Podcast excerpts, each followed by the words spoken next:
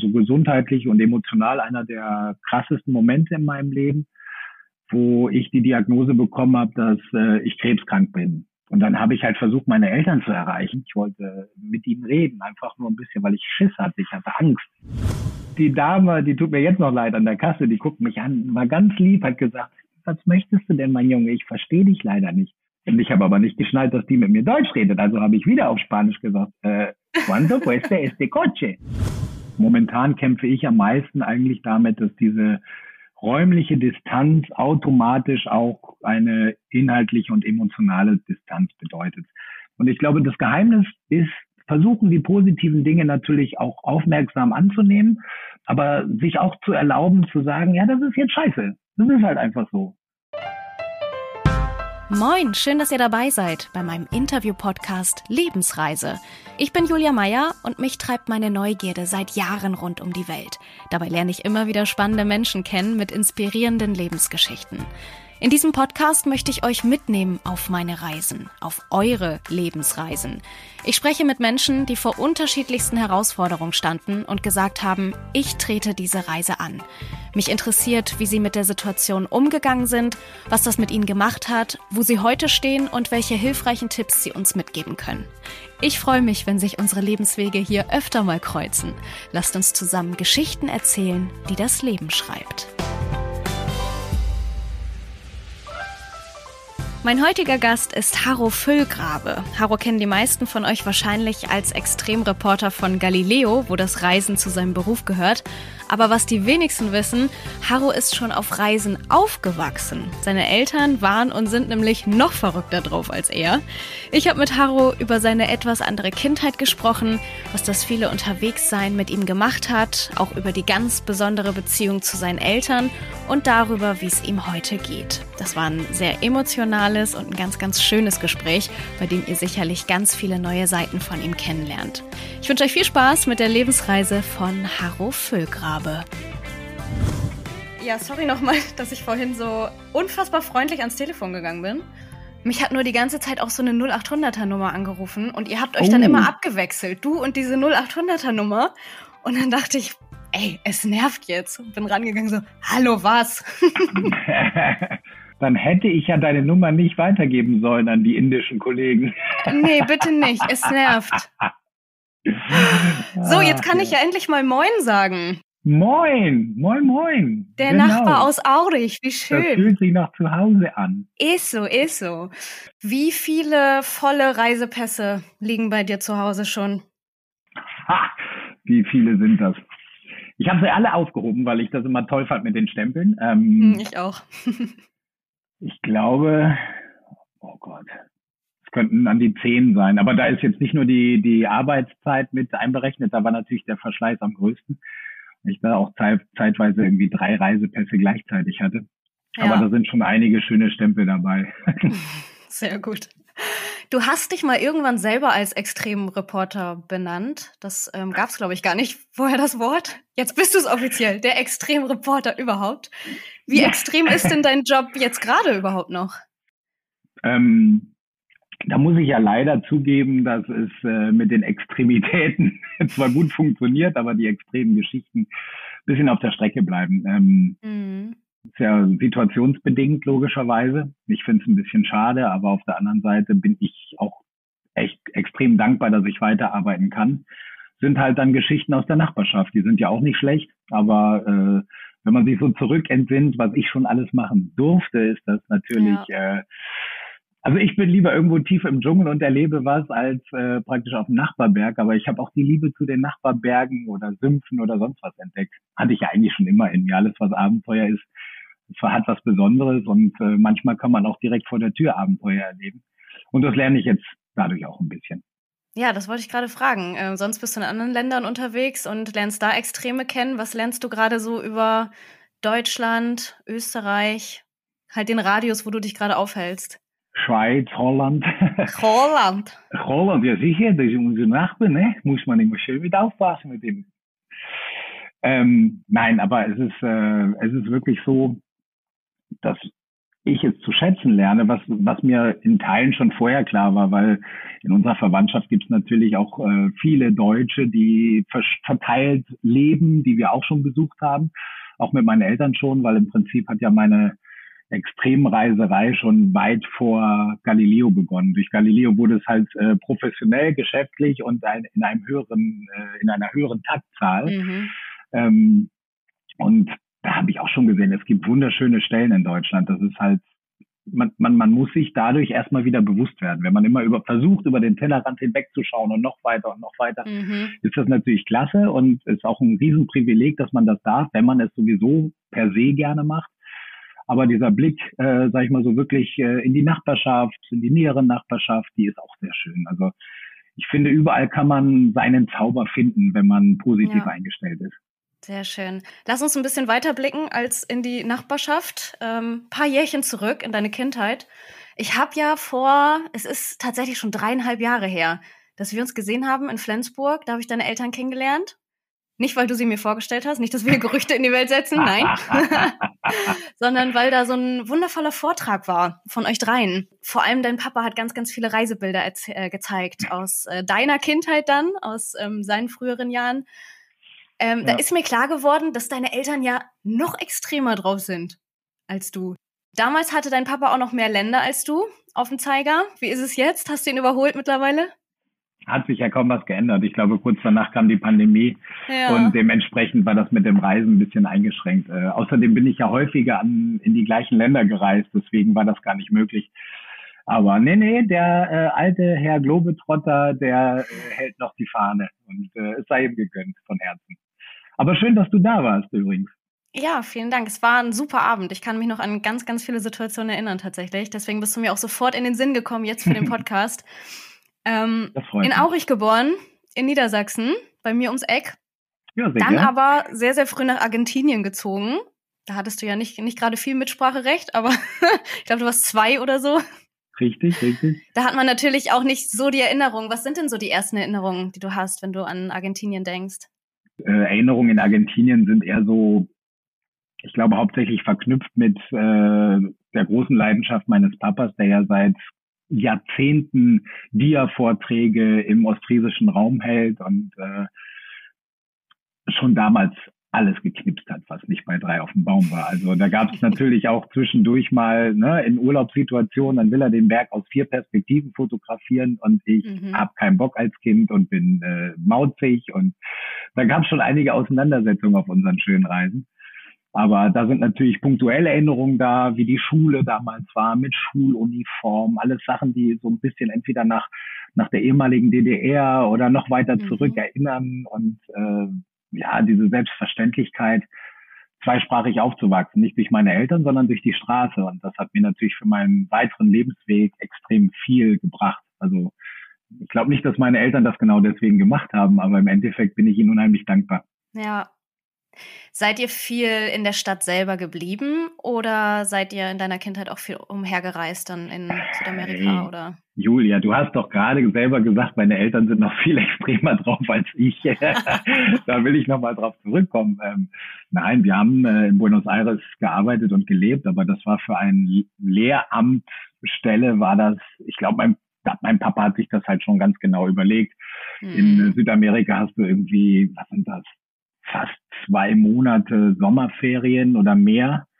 Ähm, also da ist das ganze System ein bisschen anders eingesetzt und in der Zeit, äh, da gibt's bei meinen Eltern zu Hause eine große Karte an der Wand von Südamerika, da sind nur schwarze Linien drauf. Also wir sind in den sechs Jahren, die ich dort gelebt habe, von Feuerland äh, bis äh, Mittelamerika, äh, alle Länder abgefahren.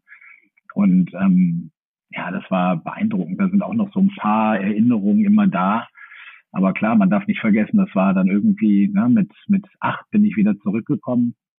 Da sind halt Situationen, wo wir irgendwo, ich weiß nicht mal welche Länder, da saß ich im Auto hinten und wir sind über eine Grenze gefahren im Dschungel und die Schranke war hoch und es war äh, niemand da und wir haben kurz gewartet, ob da jemand irgendwie unsere Pässe kontrollieren will und dann sind wir weitergefahren. Dann gab es dann plötzlich, nachdem wir zehn Meter weitergefahren war, kam aus irgendeiner Ecke mehrere Leute schreiend. wir sind angehalten und dann wurde meiner Mama äh, eine Knarre an den Kopf gehalten und ich saß neben ihr und das war total, also das ist so so verstörend halt, ne? Das ist, also mhm. da erinnere ich mich wahrscheinlich wegen dieser außergewöhnlichen Situation dran.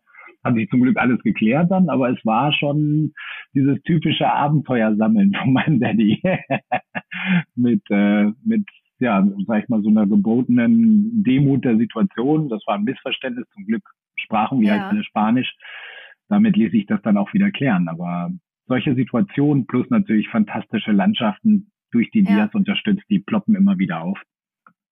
Hast du das damals auch schon so wahrgenommen, wie du es jetzt erzählt, mit Demut? Oder hast du als Kind, denkt man da ja gar nicht so drüber nach, war das nicht einfach total beängstigend alles? Es war normal. Es war normal. Also äh, beängstigend würde ich nicht sagen, überhaupt nicht. Ich kann mich an solche Gefühlsregungen nicht erinnern.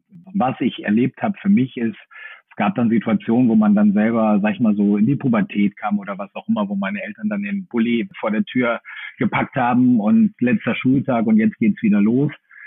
Und wohin geht's? Ja, Algerien, wir fahren durch die Sahara. Ähm, und ich so, hey, kein Bock. Kein Bock. Ich könnte hier mit meinen Freunden an der Kieskuhle sitzen, das Wetter genießen, Gitarre spielen, Spaß haben und ich soll da wieder irgendwo, nee. Und dann sagte mein, mein Papa halt damals, gab mir den, den Haustürschlüssel und sagte, du bist alt genug, du kannst auch alleine hier bleiben. Äh, und äh, dann kommen wir nach sechs Wochen wieder. Dann wurde mir ein bisschen schummerig und dann ja. ich, bin ich doch eingestiegen, habe ein bisschen, habe ein bisschen auf der Rückbank so vor mir hingegrollt und muss sagen, dass ich am Ende keinen einzigen Trip, den ich mit meinen Eltern machen durfte und wo hoffentlich noch ein paar dazukommen, irgendwie vermissen will. Weil das war eine andere Schule, sage ich mal, und vielleicht hat man das eine oder andere Event an einer Kieskohle oder am Deich verpasst. Ja, kann sein, aber dieser reichhaltige Geschichtenrucksack, den ich als Ersatz dafür bekommen habe, äh, der ist im Nachhinein natürlich viel anders einzuschätzen. Und damals war mir das nicht so bewusst. Jetzt bin ich einfach, ja, klingt jetzt wie eine Lobpreisung, soll es auch sein. Also ich bin unheimlich dankbar, dass ich diese Eltern habe. ja. Du hast es gerade selber schon gesagt, dieses ständig aufeinander hocken. Ich stelle mir das halt auch so vor, wenn, wenn du irgendwie sechs, sieben, acht wirst, da will man sich ja auch irgendwann abgrenzen von den Eltern mal, wenn man auf Reisen ist, mal seine eigene Zeit haben. War das irgendwie möglich oder hattest du das Bedürfnis gar nicht, weil das Verhältnis so eng war? Doch, ich glaube, das ist so ein Mittelweg. Also ich glaube schon, dass ich das gebraucht habe, weil ich das bis heute hin brauche. Also so ein bisschen Zeit für mich. Ich war, glaube ich, in der Lage als Einzelkind ähm, mich sehr gut mit mir selber zu beschäftigen. Klar, man hat einen VW-Bus, das ist eingeschränkter Raum, das ist Lebensraum, das ist Küche, das ist Schlafbereich. Aber ich habe halt immer auch, keine Ahnung, meinen, meinen Mini-Rucksack mit meinen Spielsachen dabei gehabt und da gibt es Fotos von mir, wo ich dann in meine Fantasiewelt eingetaucht bin und während meine Eltern das Nachtlager aufgeschlagen haben, habe ich zwei, drei Stunden für mich alleine, gefühlt, so lange war es glaube ich nicht, aber zumindest so ein, zwei Stunden, ähm, da in meiner Fantasiewelt gespielt und zwar in einer Landschaft, die man sich so eigentlich nicht besser vorstellen kann.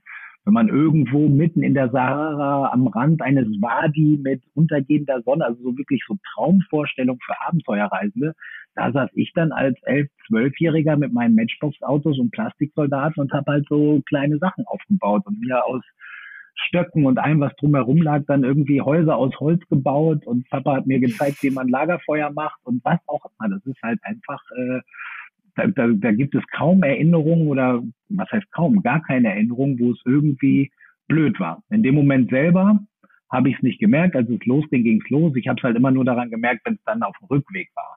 Wenn man so eine mhm. toll vollgeladene Abenteuerreise hat und dann dauert bis man, dann fährt man über die deutsche Grenze irgendwo im Süden und dann dauert und wann sehe ich diesen diesen äh, Fernsehmast ist es ja nicht, diesen Funkmast, der da in Egels steht, wann sehe ich den endlich? Weil das war für mich das Zeichen, da war dann, ich bin gleich zu Hause. Und vorher habe ich gleich meine Eltern 200.000 Mal gefragt, wie lange dauert es noch?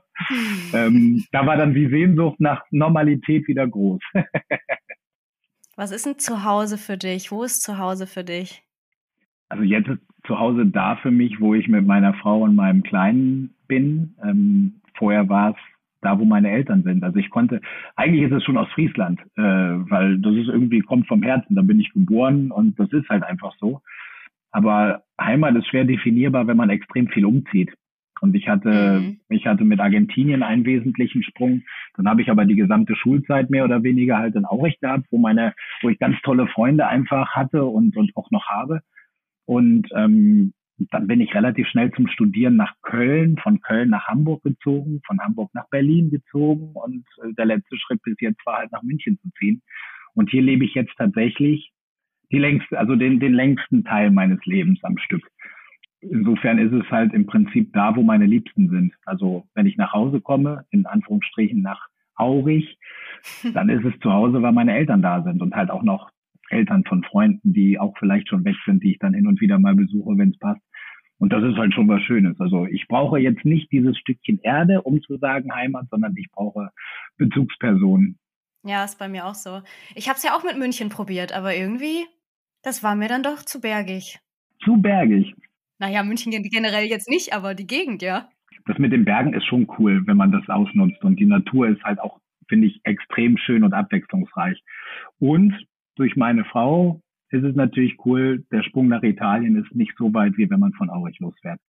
Und das ist wirklich schön. Das habe ich auch oft genutzt, das stimmt. Ähm, wärst du denn eigentlich gerne als Kind, als du acht warst und es hieß, wir gehen zurück nach Deutschland, wärst du gerne in Argentinien geblieben?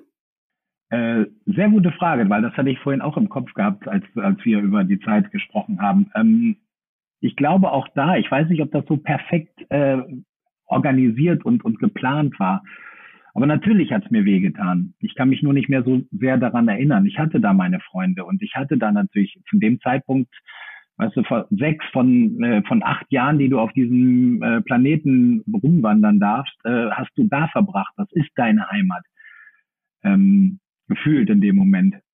Und dann soll es zurückgehen. Also die Dimension war mir, glaube ich, äh, nicht klar. Ich habe, ach ja, es geht zurück, okay. Ähm, und ich glaube, die Freundschaften waren zwar da, aber nicht so dicke, wie wenn du das jetzt mit zwölf oder dreizehn machst. Ja. Und ich glaube nach wie vor, das war genau der richtige Zeitpunkt. Ich hatte Zeit genug, neue Freunde zu finden, wenn du mit acht irgendwo dahin kommst. Äh, ich war in Argentinien ein Jahr früher eingeschult worden, äh, konnte dadurch im Prinzip nahtlos weitergemacht. Also ich habe die dritte wiederholt, aber das war insofern vom Alter her genau diese, diese Ebene.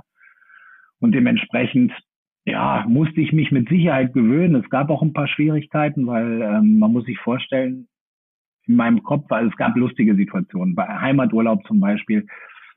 Ich war es ja gewohnt, in den eigenen vier Wänden durch Argentinien, da habe ich Deutsch gesprochen, mit Mama und Papa. Mhm. Alles, was außerhalb von diesem Mini-Kosmos passiert, war Spanisch. Und ich war schon relativ selbstständig, als wir mal im Heimaturlaub in einem deutschen Supermarkt waren. Zugegeben, nur in Aurich, aber nur in Aurich war auch verhältnismäßig geil im Vergleich zu Buenos Aires. Mhm. Da gab es Sachen und ich konnte, meine Augen sind mir rausgefallen. Ich habe mich so gefreut und weil ich auch schon einigermaßen selbstständig war, wie meine Mutter mir im Nachhinein erzählt hat, hat sie mich auch im Supermarkt so alleine rumstreifen lassen, während sie die Einkäufe gemacht hat, um sich dann wieder zu treffen. In der Zwischenzeit habe ich ein Matchbox-Auto entdeckt, was ich total toll fand und bin ganz selbstständig an die Kasse gegangen und habe gefragt, was das denn kostet. Auf Spanisch. Ich bin hingegangen. Disculpe, ¿cuánto cuesta este coche? Und die Dame, die tut mir jetzt noch leid an der Kasse, die guckt mich an, war ganz lieb, hat gesagt, was möchtest du denn, mein Junge? Ich verstehe dich leider nicht. Und ich habe aber nicht geschnallt, dass die mit mir Deutsch redet. Also habe ich wieder auf Spanisch gesagt, äh, ¿cuánto cuesta este coche?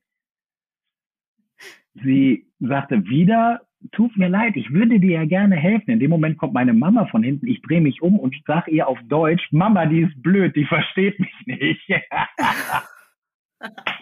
meine Mutter puterrot angelaufen und äh, hatte erstmal ein bisschen Erklärungsnot und äh, ja, das war so eine lustige Situation. Mhm. Und dann gab es auch in der Schule aber Sachen, die tatsächlich psychologisch ein bisschen, glaube ich, hat, haben Zeit gebraucht, das äh, aufzuarbeiten, da ich, ich wurde so ein bisschen als Ausländer gesehen, okay. obwohl ich in Aurich geboren war, aber ich war halt weg. Also du kommst in die Schule rein, hast wahrscheinlich ein bisschen dunkleren Teint und das, das war schon irgendwie krass zu merken. Also da war man so ein bisschen Außenseiter, gerade weil man in einen Verband, der schon seit zwei Jahren als Klasse zusammen war, reinkam. Da kann ich mich noch dran erinnern, dass das halt auch zum Beispiel im Mathe unter, also A, aufgrund meines Namens haben Lehrer sich häufiger mal einen Scherz draus gemacht, zu sagen, Haro Sitz. Und die ganze Klasse hat gelacht. Das war zeitweise natürlich irgendwie witzig, auch im Nachhinein finde ich es witzig, aber in dem Moment weiß ich noch, dass mich das äh, auch verletzt hat. Ne? Da kam dann auch irgendwie, das haben die Schüler dann auch übernommen und sagen, hey, Haro Platz, Haro dies, Haro das. Immer so dieser Hundename-Vergleich. Es ist ja super, dass die Lehrer da mitmachen. Ja, du, ich glaube, die haben die Dimension nicht mitgekriegt. Die wollten witzig sein. Ne? Und ich kann mich auch dran erinnern, dass ich es am Anfang und hin und wieder durchaus witzig fand, aber wiederholt war es dann irgendwann nervig. Aber als Kind wehrst du dich da nicht so gegen, da weißt du das im Zweifel auch gar nicht. Mhm. Und dann waren dann auch so Sachen, wo die Lehrer auch wenig Verständnis hatten. Das, ich weiß nicht, ob die können da ja auch nicht wirklich was für, aber die haben halt diesen, wenn man so, diese, was bei mir gedauert hat, diese Synapsen einfach mal so richtig zu schließen, weil wenn die zum Beispiel im Matheunterricht, ich weiß nicht, sprichst du Spanisch? Ich habe mal so einen Abendkurs okay, gemacht, aber, ne? Äh, also so ein ganz bisschen, aber Nein, aber ist ja vergleichbar. Wenn du mit Englisch redest oder was auch immer, du sagst ja eigentlich fast in allen Sprachen zuerst, also 25 als Beispiel. Ja. Du sagst erst die erste Zahl und dann die nächste, so wie du es schreiben würdest. Nur in Deutsch sagst du es umgekehrt. Du Richtig. sagst 25. So, und das hat bei mir, das, da kann ich mich ganz genau dran erinnern, weil ich da total geknickt war und das lange gedauert hat. Ich musste an die Tafel und irgendeine Rechenaufgabe. Hm. Jetzt nehme ich mal das Beispiel, das war es nicht, aber ich sag's mal. Haro, rechne mal 25 plus 23 und sag mir, was das ist. Und ich habe halt 5, 2. Ja. Ne, d -d -d, und äh, anstatt das irgendwie zu hinterfragen, auch bei meinen Eltern, war das eher so, der kann ja gar nichts setzen. Mach du das. Weißt du nicht, was ich gesagt habe. Und das waren so Momente, wo ich sagen muss, okay, ähm, da musste ich persönlich mitkämpfen mhm. und hatte da auch so ein bisschen so dieses Ding, äh, wo ich mich auch ja, nicht getraut habe, dagegen vorzugehen, aber auf der anderen Seite gemerkt habe, es tut mir nicht gut. Und ich glaube, einfach ein gesundes Selbstbewusstsein hat im Laufe der Jahre einfach geholfen. Also sowas stört mich jetzt überhaupt nicht mehr, aber ich kann mich an diese Szenen erinnern und die waren, die waren schon äh, zeitweise sehr drückend. Auf der anderen Seite hatte ich aber, wie gesagt, gute Freunde und ein klasse Umfeld, was am Ende des Tages dafür gesorgt hat, dass das Dinge waren, die hat man dann irgendwann abgehakt. Ne? Ja, dass du dich noch dran erinnern kannst, ähm, zeigt ja, dass es damals schon ziemlich aufwühlend war für dich. Ja, ja, ja, das ist keine Frage. Welche positiven Eigenschaften hast du denn mitgenommen aus dieser Zeit? Allein von deinen Eltern natürlich, aber eben auch von dieser besonderen Art aufzuwachsen. Da nimmt man ja was mit.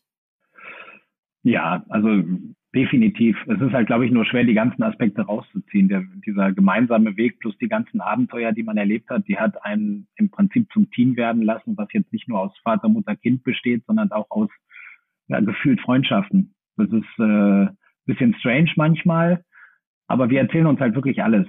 Es gibt mit Sicherheit ein paar Sachen, die mich auch mal gestört haben bei meinen Eltern. Das wäre Blödsinn, wenn man das verneint. Also sowas hat man, macht man immer mit. Aber ich habe dann irgendwann mal äh, weil ich nicht wusste, was ich meinen Eltern schenken soll. Das war schon verdammt lange her. Man war gemeinsam im Urlaub und ich habe äh, eine, so, eine, so, eine, so eine MC, kennen die Kids von heute ja nicht mehr, diese kleinen Kassetten, die man irgendwo rein. Guckst du mich dabei so an? Ähm, nein, nein, ich kenne Kassetten noch. Ich weiß nicht, wer zuhört. Ich gucke dich an, aber man kann uns jetzt ja nur hören, deswegen habe ich das ja nur so gesagt. Ähm, ich habe irgendwie mit einer Gitarre zwei, drei Lieder aufgenommen und habe einen langen Brief geschrieben. Und ich kam mir so schäbig vor, weil irgendwie war das aus meiner Sicht so, hm, ist jetzt irgendwie kein wirkliches Geschenk, aber warst du jetzt nicht kreativ oder warst du jetzt keine Ahnung. Und dann kam es dazu, die haben mir wieder tolle Sachen zu Weihnachten geschenkt und ich stand da so ein bisschen zitternd und ange, ich da so, ja, ich habe auch was für euch. Und dann habe ich denen die Kassette gegeben und habe äh, den Brief vorgelesen oder das kleine Gedicht, was ich geschrieben habe. Es hatte einfach den, den einfachen Titel Danke. Und ich weiß gar nicht mehr genau, wie das geht. Ich habe das irgendwo mal abgelegt, aber im Prinzip war die Message da drin, äh, ich bin froh, dass ich euer Sohn sein darf. Weißt du, mit so Sachen, so manchen, manchen Klaps habe ich früher nicht verstanden, aber er hat mich auf den richtigen Weg gebracht oder was auch immer. Weißt du, so, so ganz intime Sachen, die zwischen uns passiert sind und das zusammengefasst. Und ich, ich meine, mein Papa ist ein Oberstudienrat, der ist auch immer recht gefasst bei allen möglichen Sachen. Der, mhm. der ist da, der ist da in Tränen ausgebrochen. Meine Mama sowieso, die ist ganz äh, nah am Wasser gebaut und erst da habe ich irgendwie gemerkt, was für Dimensionen so ein wirklich persönliches Geschenk haben kann. Und letztendlich auch die Wertschätzung dafür, ne? Weißt du, ich meine, ich weiß es jetzt ja selber auch als Papa, du hast dann auch nicht nur einfache Tage. Und wenn du dann irgendwann von diesem etwas größer gewordenen Kleinen sowas bekommst. Also ich, wenn ich jetzt darüber nachdenke, dann kriege ich auch Gänsehaut. Ich würde mir das wünschen, dass irgendwann mal äh, mein Kleiner sagt, hey komm, das ist alles toll, du hast alles richtig gemacht, weil das möchte man ja letztendlich auch. Und diese Dimension war mir nicht klar. Ich habe es runtergeschrieben, weil es meine Gefühle waren. Und äh, ich glaube, damit habe ich eins der tollsten Geschenke, äh, die man jemals zu Weihnachten vergeben hat, äh, für meine Eltern bereitgestellt oder denen gegeben. Ja, das zeigt, wie innig ihr da echt zusammen seid, weil sich darüber bewusst zu werden, dass man dankbar ist, ist eine Sache, aber das tatsächlich auszusprechen, da merke ich auch bei mir, obwohl ich eine gute Beziehung zu meinen Eltern habe, dass man, dass man oft sagt, ah, das brauche ich doch nicht zu sagen, das wissen die doch. Ja. Aber das halt auszusprechen, das ist nochmal ein ganz, ganz anderer Schritt, finde ich. Ja, ja, klar. Und das habe ich, also sagen wir es mal so, das haben wir, irgendwann kam mal der Anstoß von meinem Papa, da kann ich mich dran erinnern, dass, also das erste Mal, wo ich ihn heulen gesehen habe, das war beim, beim Tod seines Vaters. Mhm. Ähm, da waren wir in Argentinien, da kam ein Brief und äh, ich habe halt meinen Papa total, also so niedergeschlagen und traurig gesehen wie nie. Er ist ja halt ein ganz harter Globetrotter, kann gut erzählen, aber ist halt auf eine gewisse Art und Weise immer unnahbar gewesen. Da hat sich jetzt durch den Enkel auch ein bisschen geändert, das ist schön zu sehen. Aber ähm, ich glaube, der richtig entscheidende Impuls, ich meine, dieses Geschenk, was ich gemacht habe, das war schon vorher, aber meine Eltern hatten lange kein Mobiltelefon. Mhm. Ganz, ganz lange. Und dadurch waren die halt nur zu erreichen, wenn sie zu Hause sind, logischerweise.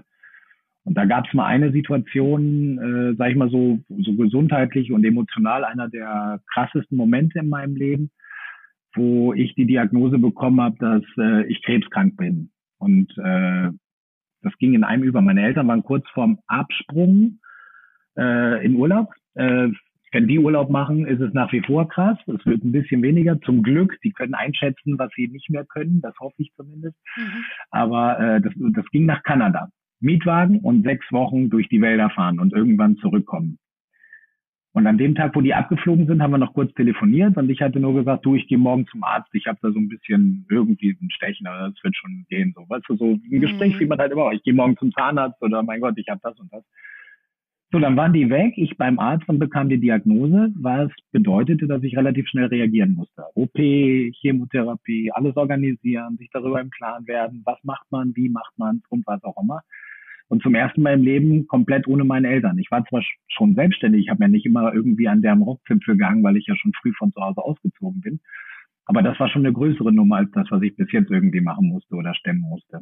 Klar. Da hatte mir meine damalige Freundin aber auch sehr gut geholfen, muss ich sagen. Aber nichtsdestotrotz ist das ja ein Kampf mit sich selbst, so mit dieser Psyche dann auch klarzukommen. Und dann habe ich halt versucht, meine Eltern zu erreichen. Und das natürlich ging das nicht. Ich wollte mich denen mitteilen, ich wollte denen was sagen, ich wollte mit ihnen reden, einfach nur ein bisschen, weil ich Schiss hatte, ich hatte Angst es war letztendlich alles, ist alles gut gegangen und nach der Chemo ist nie wieder was aufgetaucht. Das ist jetzt genau 21 Jahre her. Das war Millenniumkrebs. Also danke, ciao. Dich brauche ich nicht mehr. ähm, und dann habe ich in einem Nationalpark durch die Hilfe der Nachvollzug, wo könnten die langfahren? Was könnten die machen? Da habe ich in einem Nationalpark Flyer auslegen lassen, in der Hoffnung, dass die das zufällig sehen, dass sie sich bitte bei mir melden sollen. Und äh, die Autovermietung, die hatte ich auch noch rausgefunden und hatte den Vermerk gemacht bei denen. Und dann war mittlerweile war äh, die OP schon vorbei, alles gut gelaufen, auch die Narben wieder verheilt. Äh, ich war schon wieder auf dem Fußballplatz, hab gekickt und am Abend komme ich nach Hause, klingelt das Telefon damals in Berlin bei, bei uns, also bei meiner Freundin und mir. Meine Freundin geht ran und sagt, ja, ich gebe euch mal weiter, deine Eltern, ne, so. Mhm. Und dann habe ich halt, dann, dann fiel nochmal alles von einem runter. Da hat man erst gemerkt, also ich glaube, die haben aus Vancouver angerufen, mitten in der Nacht weil sie da gerade den Mietwagen abgegeben hatten. Also die Nachricht hat dann schon funktioniert. Ja. Haben sich tierisch Sorgen gemacht und äh, ich habe die erstmal beruhigen können, aber auch gleichzeitig sagen können, was halt Sache ist. Und äh, die haben mir auch erzählt, dass das einer ihrer krassesten Momente war. So, weißt du, so Einzelkind, äh, der einzige Sohn Klar. ruft an, äh, ich habe übrigens Krebs. Da, da, da. Und ich, da ist nochmal, ich weiß nicht, wie das dann ist, wenn man dann irgendwie versucht, Kraft aufzubauen, weil man die Zeit durchstehen muss, weil man sich mit sich beschäftigen muss, weil man positiv denken muss und verdrängt alles rechts und links für nur für das eine Ziel. Und äh, dann ruft, dann, dann ist das ersehnte Melden der Eltern da, dass es als ob so ein Damm gebrochen ist. Ich habe halt wirklich versucht zu erklären, aber eine Stunde durchgeheult. Ähm, ja. Und das hat aber gut getan. Das war wie so ein Ventil, ne? Und danach, also meine Mama kam dann zur Chemo dazu und hat ein bisschen unterstützt zu Hause und das war alles super. Und sowas prägt einen natürlich dann noch on top, ne? weil du einfach sagst, okay, Absolut. es gibt so viele Dinge, die sind wichtiger als manche kleine Nörgelei, die man selber auch hat. Ist ja nicht verboten, dass man nörgelt, aber man muss es immer in Relation sehen. Und so, so ist mein Leben eigentlich durch durch die Bekanntschaften von vielen Menschen, durch Job und die Reisen meiner Eltern, wo du einfach merkst, die sind in der Lage, glücklich zu sein mit einem Zehntel von dem, was wir haben oder noch weniger. Wie schaffen die das? Ja, und das ja. zu transportieren und mitzunehmen oder dieses, das klingt jetzt auch so kitschig, aber ganz ehrlich, jeder von uns hier, die das auch hören letzten Endes, für uns ist es selbstverständlich, dass du nach Hause kommst. Du hast eine Heizung. Du hast einen Schalter und machst Licht an. Du hast äh, einen Wasserhahn. Und zwar nicht nur einen Wasserhahn, sondern du kannst entscheiden, ob du es kalt oder warm haben willst. Ja, ja. Das klingt jetzt super kitschig, aber ganz ehrlich, es gibt verdammt viele Menschen auf dieser Welt, die haben das alles nicht. Die müssen fünf Kilometer zum Brunnen laufen und das Wasser holen und so weiter. Das ist zwar nicht direkt vergleichbar und ich finde auch, dass man mit Missständen durchaus Finger drauf zeigen kann, aber ich finde es immer eine Sache der Verhältnismäßigkeit. Mhm. Und das haben mir meine ganzen Reisen, meine ganzen sag ich mal so, Abenteuer, bei denen ich jedes Mal aufs Neue was dazulernen darf, äh, einfach mir auch eingeimpft. Werte und Normen, die ich extrem wichtig finde. Das finde ich immer so schön, wie du, du bist ein extrem dankbarer Mensch. Du, du sagst immer, das, was ich erleben darf, das, was ich machen darf. Ja, das ist aber auch wirklich bewusst so, weil ich mir einfach denke, dass es ein Privileg ist. Weißt du, ich darf Sachen, ich krieg Geld für Sachen, wo andere Geld für ausgeben würden und sich, weißt du, das letzte Hemd äh, vom Leib reißen. Ja. Deswegen finde ich das nur fair. Das ist jetzt kein geschäftsmäßiger Tonus, das entspricht meiner Einstellung, wo ich einfach sage, pass mal auf, ich darf was richtig Geiles machen. Ich krieg dafür auch Geld und kann davon in München leben. Das ist total genial es hat natürlich auch alles seine anderen Seiten. Das ist logisch. Das weiß jeder von uns. Jeder Job hat, selbst wenn er toll ist, ein paar Seiten, wo man, wenn man ihn lang genug macht, auch irgendwo mal aneckt. Aber am Ende des Tages steht über allem die Dankbarkeit und ja. ich darf für die Leute, die das konsumieren, Abenteuer erleben, nehmen sie hoffentlich auf eine sympathische, gute Art mit, dass sie es als mitfühlen können. Aber in allererster Linie darf ich es ja erstmal fühlen. Also im Prinzip tue ich was für mich und damit für andere und das ist doch geil. ja, absolut, absolut. Aber auch unabhängig vom Job finde ich es einfach eine, eine super schöne Einstellung, die bei mir auch gebraucht hat, bis ich mal krank wurde und gemerkt habe, okay, ich bin allein schon dankbar, wenn ich morgens aufwache. Allein das ist für mich schon, da denke ich jetzt wirklich so jeden Morgen, danke, dass das einfach, dass ich so weit gesund bin. Was, was war denn bei dir, wenn ich fragen darf, oder? Mm, ich habe mit Depressionen zu tun und mit Angstattacken. Okay. Bin auch aus dem Beruf ausgefallen, beschäftige mich damit seit anderthalb, zwei Jahren. Und ein Grund, warum ich diesen Podcast mache, einfach weil jeder irgendwie bestimmte Lebensreisen durchmacht. Und ähm, je mehr wir darüber reden und sprechen und offener damit umgehen, desto eher kommen andere auch mal auf die Idee, hm. das zu hinterfragen und sich mit kleinen Dingen, wie du schon sagst, zufrieden zu geben. Wir sind so privilegiert hier mit unserem Gesundheitssystem. Wir motzen wie blöde auf Corona und auf die Politik. Aber ich bin so froh, dass ich momentan in Deutschland die Pandemie durchlebe und nicht irgendwo anders. Ähm, ja, sich mal drauf zu besinnen, auf diese, diese Werte. Und das fängt mit dem Aufwachen und Gesundsein an. Ja, ja, ich glaube auch, dass das so ist. Also im Prinzip, sagen wir es mal so, ich finde trotzdem schon gerechtfertigt, dass man sag ich mal so, wenn einem was nicht gefällt, dass man mit einem Missstand so umgeht, dass man es anprangert. Klar. Ne, weil wenn man einfach nur sagt, ich bin so dankbar, dass es mich gibt und ich jeden Morgen aufstehe, ist, glaube ich, auch nicht die richtige emotionale Grundhaltung. Ich glaube, was wichtig ist, so einen Mittelweg zu finden, wo man das halt immer in Relation sieht, ne? wo man einfach sagt, okay, pass mal auf, ich weiß jetzt, ich habe viel gesehen, was andere, wie soll ein anderer, der diese Menschen nie gesehen hat, sozusagen so ein Gefühl entwickeln, wie ich es durfte. Das ist schwer. Mhm. Da kann man höchstens versuchen, das zu transportieren, entweder durch Bilder zu erzählen oder durch Stimme und Sprache und zu sagen, hört mal, so und so ist das. Solche Leute gibt es wirklich. Und dann kann man vielleicht ein bisschen was freikratzen, dass die Vorstellungskraft da ist, dass man wirklich dankbar ist. Aber es wäre, glaube ich, auch falsch, wenn man gewiss, ich meine, warum sind wir in einer solchen Gesellschaft, die, so wie du gesagt hast, eigentlich dankenswert ist, dass wir jetzt hier sind? Wir sind nur dadurch so geworden, weil die kleinlichen Deutschen häufiger mal an irgendwas rumgemeckert haben und das wurde dann verbessert. Also so schlecht kann das auch nicht sein. Mhm. Dementsprechend stimmt, bin ich stimmt. der Meinung, das geht alles Hand in Hand, nur in den richtigen Maßen. Jede jegliche extreme Form finde ich doof, sowohl religiös als auch von der Grundhaltung her, weil das verhindert einfach offen sein für anderes und zuhören. Und wenn man das hinkriegt, dann ist man zumindest auf einem guten Weg. Und ganz, ganz wichtig in meinem Job finde ich zumindest, das ist meine, meine Pflicht in dem, was ich mache, so wie ich es mache, dass ich jetzt nicht den, den, den Finger erhebe und sage, wie soll man denken, sondern einfach nur, wenn ich eine Meinung habe, ganz klar stelle, das ist meine Meinung, aber ich alle anderen so zu Wort kommen lasse, dass sie sich positionieren können, damit der Zuschauer sich ein Bild macht und nicht von mir geleitet in irgendeine Ecke kommt. Mhm. Weil ich hm. bin zwar schon für mich persönlich glücklich mit meinen Werten und Normen und meiner respektvollen Art und ich hoffe, dass es halt auch nach außen so durchkommt, aber ich kann und möchte nicht verlangen, dass jeder so tickt, wäre ja auch langweilig. Klar, absolut. Ja. ja man lernt sich ja nur selbst auch noch mal besser kennen, ob jetzt auf Reisen oder auch in so extremen Situationen, wie wir sie auch jetzt gerade ja alle durchmachen. Ja, aber auch da finde ich, darf Kritik erlaubt sein, ohne sich ja. in eine der, der Lager reinzusetzen, weil ich glaube schon, ich bin jemand, der, der, sag ich mal so, den, den grundsätzlichen Anweisungen nicht nur, weil ich es muss, sondern auch durchaus gerne Folge leistet. Ähm, es hat anstrengende Phasen, die Pandemie für uns alle. Für die einen mehr, für die anderen weniger, das darf man auch nicht vergessen. Ähm, ich darf arbeiten. Meine Frau ist in einem systemrelevanten Job, die darf auch arbeiten. Also wir haben finanziell keine Einbußen. Das, was blöd war, ist die Logistik gewesen. Was machst du mit, mit dem Kind, wenn du, äh, weißt du, wenn beide arbeiten ja. müssen, wie kriegst du das hin? Notbetreuung, ja, nein. In der Zeit, wo absolut gar nichts möglich war, war das halt auf der einen Seite super schön, die Zeit mit seinem Kleinen zu verbringen, auf der anderen Seite auch irgendwie nach zwei Wochen super anstrengend. Da darf man halt auch nicht vergessen, es gibt Emotionen, von denen Menschen geleitet werden.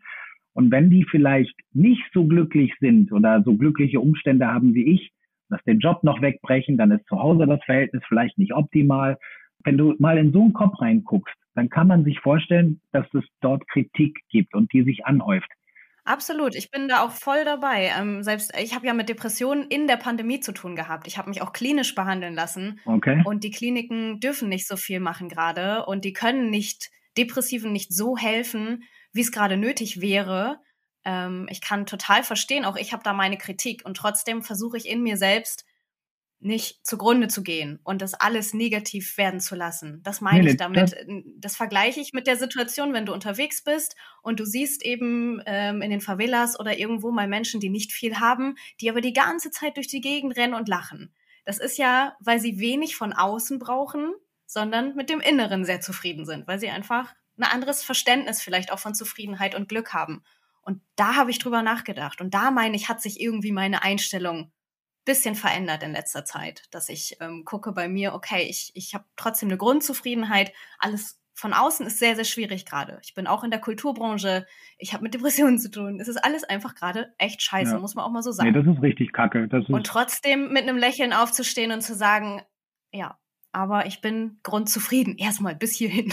Ja, klar, aber das, aber das hilft ja auch. Und man muss es auch mal zulassen, wenn man, denke ich zumindest, ich bin jetzt ja überhaupt niemand, der da größere, tiefere Ahnung hat, aber mir hat es auch sehr geholfen. Es, gab, es gibt und gab auch Phasen bei mir, wo ich mit mir in, unzufrieden war, wo ich halt einfach auch nicht wusste, wo soll es denn jetzt weitergehen oder was auch immer.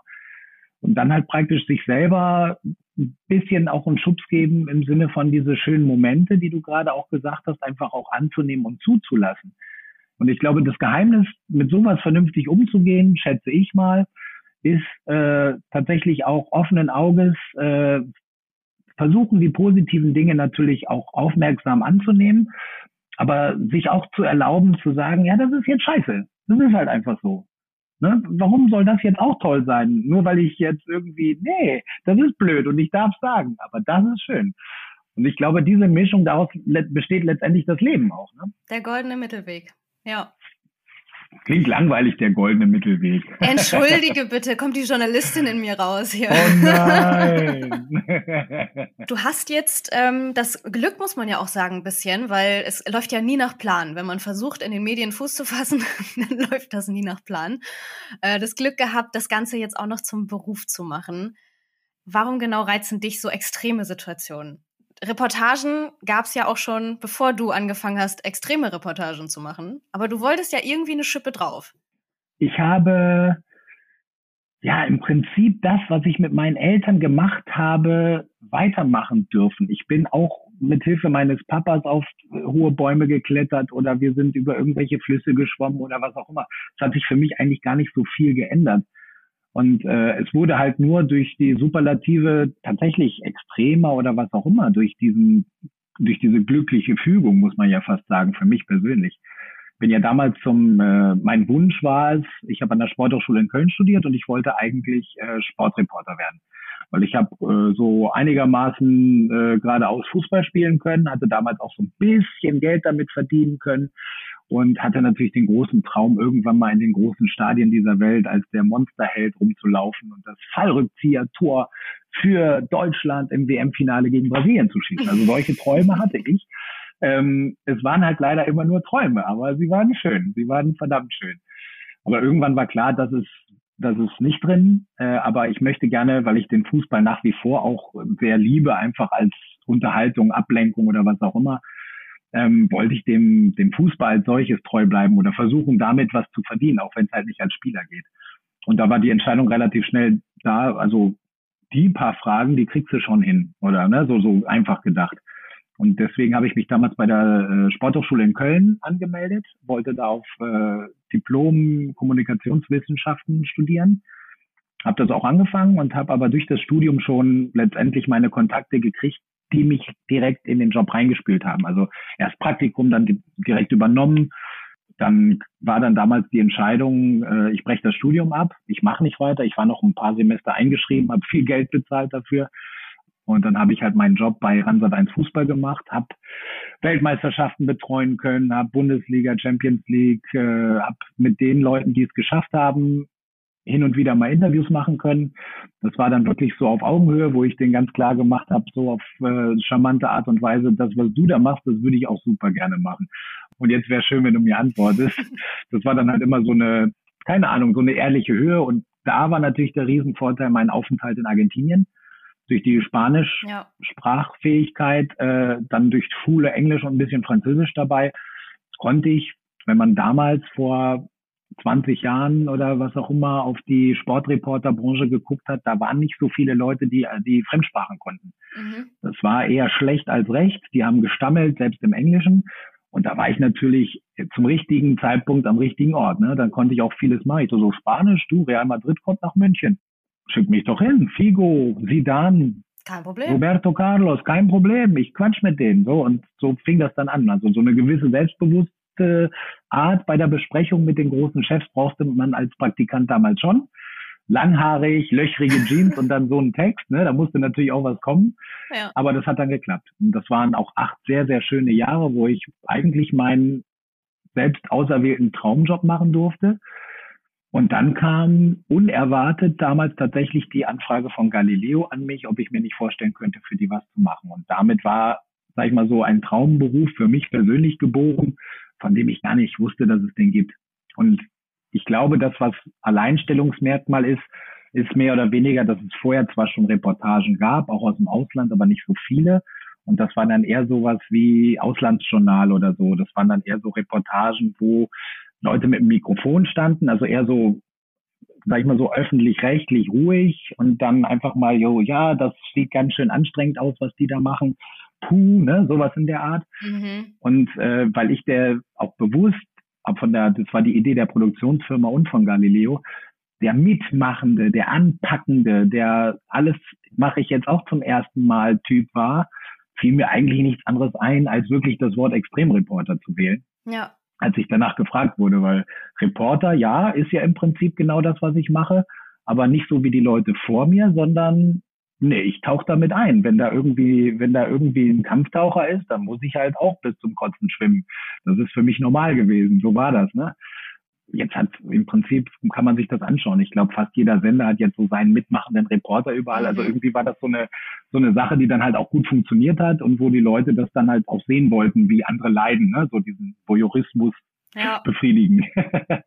Absolut. Man steht ja immer davor und sagt, könnte ich auch, würde ich auch machen. Aber letztendlich äh, denke ich mir, nein.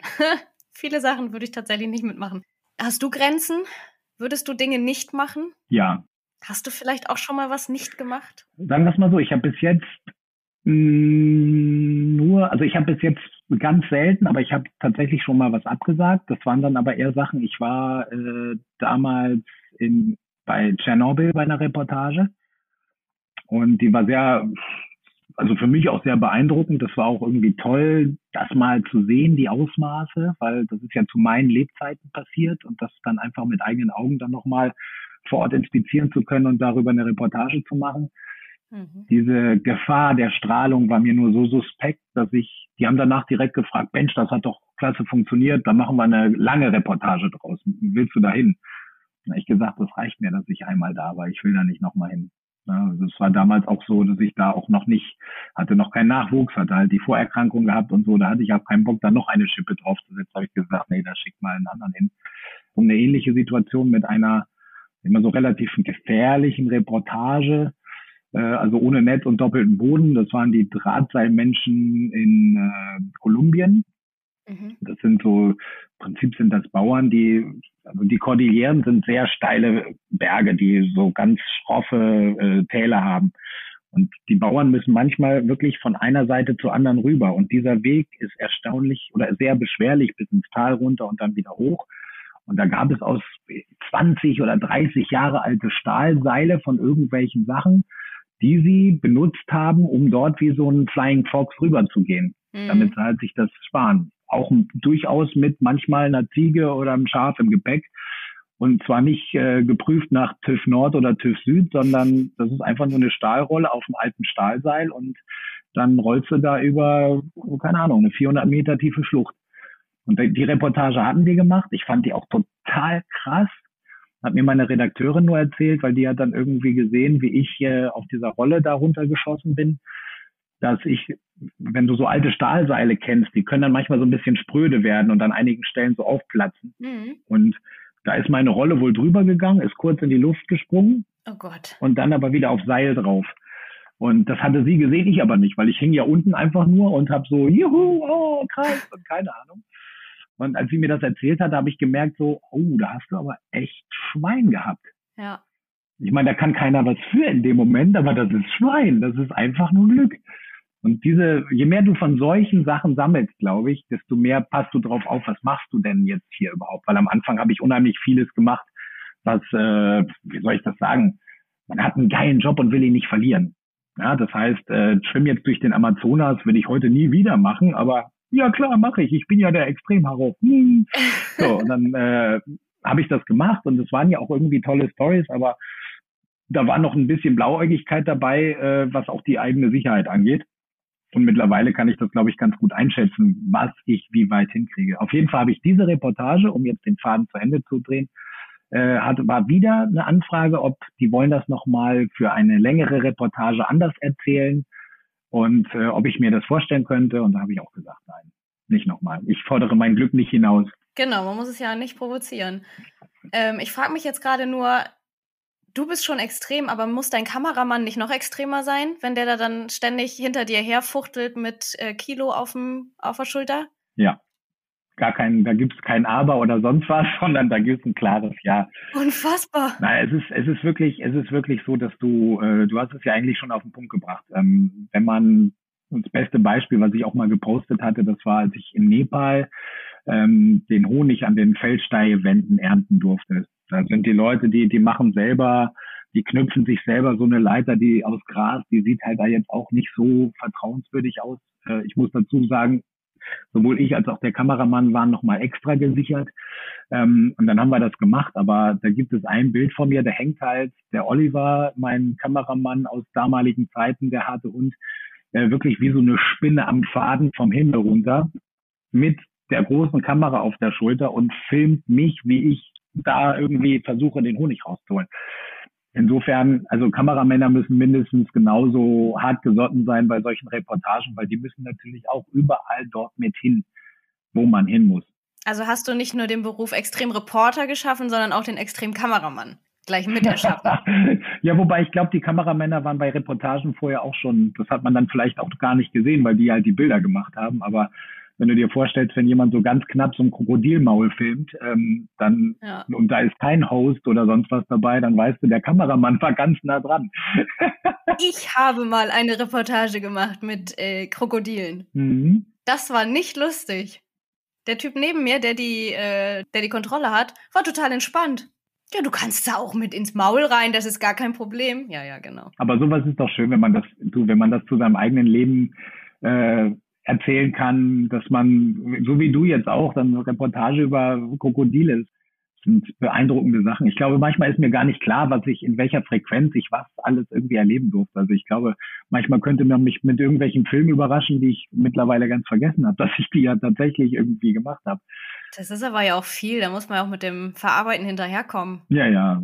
Vor allem dann auch sind eure Drehs ja nicht lange angesetzt, sondern du bist ja dann auch wirklich getaktet da unterwegs. Da ist ja dann auch nichts mit mal einen halben Tag drüber nachdenken und entspannen und sacken lassen, sondern weiter geht's. Naja, das sind alles Kosten, ne? Das ist klar. Da muss man, also dieser Traumjob als solches, da werde ich auch nicht dran rütteln, das ist er, aber dafür muss man auch geschaffen sein. Das heißt, diese ganzen ja. Anreisen, der Stress vor Ort, äh, kleines Team, weil so viel Geld hat man nicht. Jeder muss mit anpacken und sollte mit anpacken, damit die Stimmung gut ist, weil nur mit einer guten Stimmung, finde ich, lässt sich auch eine coole Reportage machen. Dazu gehört vielleicht auch mal diskutieren, aber immer alles auf Augenhöhe und Respekt für den anderen dann ist das eine ganz tolle Sache, die man da machen darf. Und äh, ich bin dankbar dafür, weil ich nicht genau weiß, wann sowas in der Art wieder möglich sein wird. Selbst wenn unsere Pandemie sich äh, zurückzieht, werden die Spätfolgen bleiben. Und ob da die Möglichkeit da ist, so intensiv zu reisen und, sag ich mal, so verhältnismäßig kostengünstig zu reisen, wie es vor der Pandemie war, ich weiß es nicht. Ja. Ich drücke mal die Daumen für all die, die nicht die Chance hatten, das so auszunutzen wie ich oder zumindest annähernd. Aber äh, ich, ich bin da noch so ein bisschen unsicher, was daraus wird. Ja. Und momentan kämpfe ich am meisten eigentlich damit, dass diese räumliche Distanz automatisch auch eine inhaltliche und emotionale Distanz bedeutet. Wenn du kannst nicht mehr so auf Menschen zugehen und ich glaube, das beraubt mich tatsächlich einer meiner größten Stärken, die, die ich immer ins Spiel bringe, um die Reportagen mit Leben zu füllen oder mit Herz zu füllen. Und das geht mir auch ein bisschen ab. Das braucht man bei manchen Dingen weniger, dann ist das auch okay. Und ich mache ja auch die Jobs, die ich machen kann, wenn wir jetzt momentan relativ viel in und um Deutschland drehen. Da sind dann viele so Quizzes dabei, so Sachen, wo man über Alltagsgegenstände spricht und so. Das ist halt auch so ein bisschen der Situation geschuldet, logischerweise. Das macht ja auch wieder Spaß. Das ist halt eine, ist eine andere Herangehensweise. Und das ist halt das Tolle bei Galileo, dieser bunte Blumenstrauß an Themen. Also vom ekligsten Essen bis hin zu schnellsten Autos, krassesten Events, äh, keine Ahnung, verrücktesten Sammlern, Fluchten aus legendären Gefängnissen, weiß der Geier was.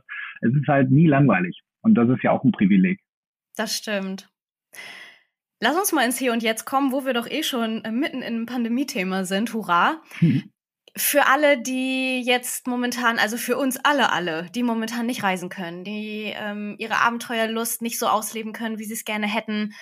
Hast du Ideen, jetzt wo du ja auch ein bisschen mehr unterwegs bist, nochmal zusätzlich in Deutschland, wie man ja das gerade ein bisschen mehr ausleben kann, wenn man so eingeschränkt ist? Ja, du, kommt ja auch auf die Persönlichkeiten an. Also wie definiert man dann Abenteuer? Ist das eher so eine spaßige Gruppenreise mit allen möglichen Drum und Dran, äh, was durchaus auch Abenteuer beinhaltet? Wird eher schwierig. Ähm, ist es so dieses, ich meine, diejenigen, das habe ich hier auch schon viel mitgekriegt, Freunde von mir, die gerne mit, mit den Rädern irgendwie rausgehen oder was auch immer, die konnten das intensivieren. Die sind alleine unterwegs, maximal zu zweit und machen richtig tolle Trekkingtouren.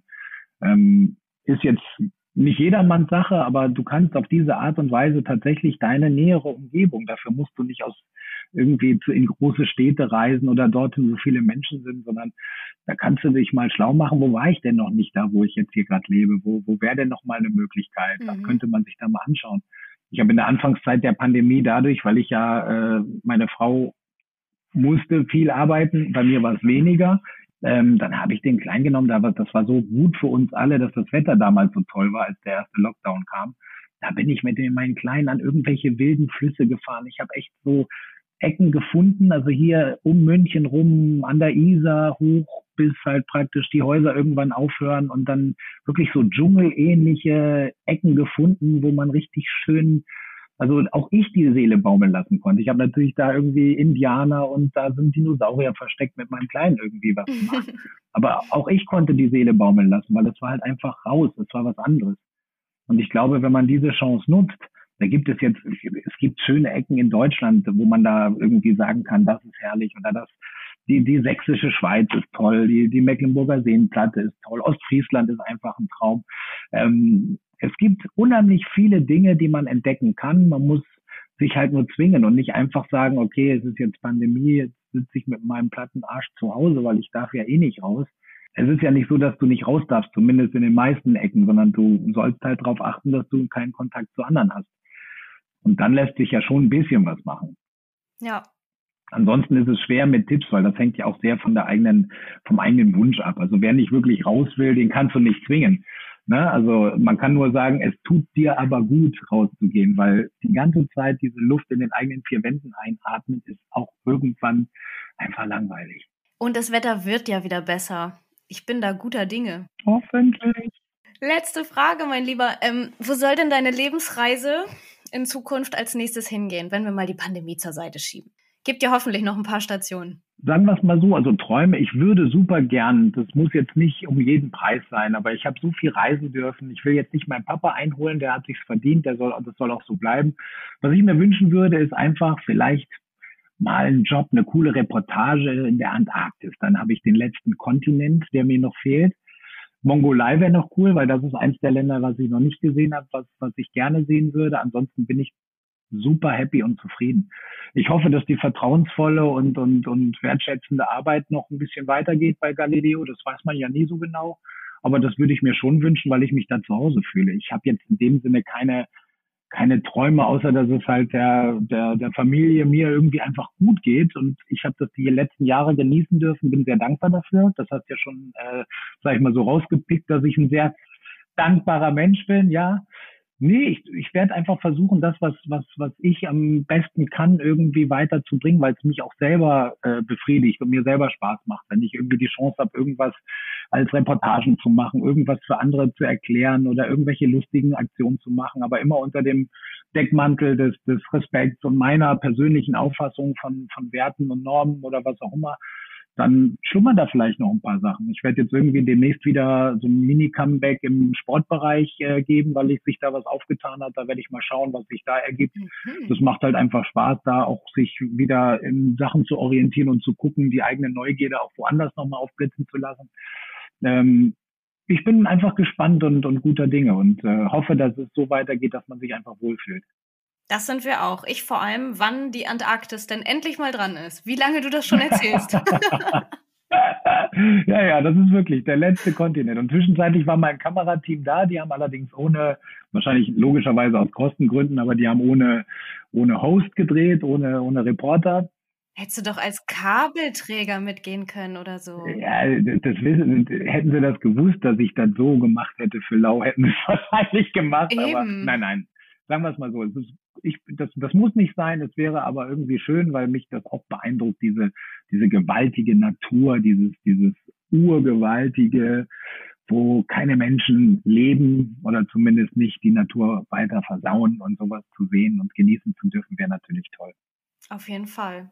Vielen Dank, dass du das mit uns so geteilt hast bis hierhin. Sehr gerne. Wenn du dann doch mal keine Lust mehr hast, ich habe ja letztes Mal schon versucht, dir den Job abzuschnacken, hat nicht ganz so erfolgreich geklappt. Wenn du dann sportlich in der Antarktis unterwegs bist und bei Galileo was frei wird, hast ja meine Nummer. Ich gehe dann auch ran und zwar ein bisschen freundlicher diesmal. okay, das, ich nehme dich beim Wort. Das war die Lebensreise von Harro Füllgrabe. Ich hoffe, ihr hattet genauso viel Spaß wie ich. Wenn euch diese Folge gefallen hat, dann abonniert doch meinen Podcast bei Spotify, iTunes, Deezer und Co. und schreibt mir auch gerne mal euer Feedback oder eure Gästewünsche. In den Kommentaren könnt ihr das machen oder auf meinem Instagram-Kanal Lebensreise Podcast heißt der. Wir hören uns dann in zwei Wochen wieder. Bis dahin, macht's gut, bleibt gesund.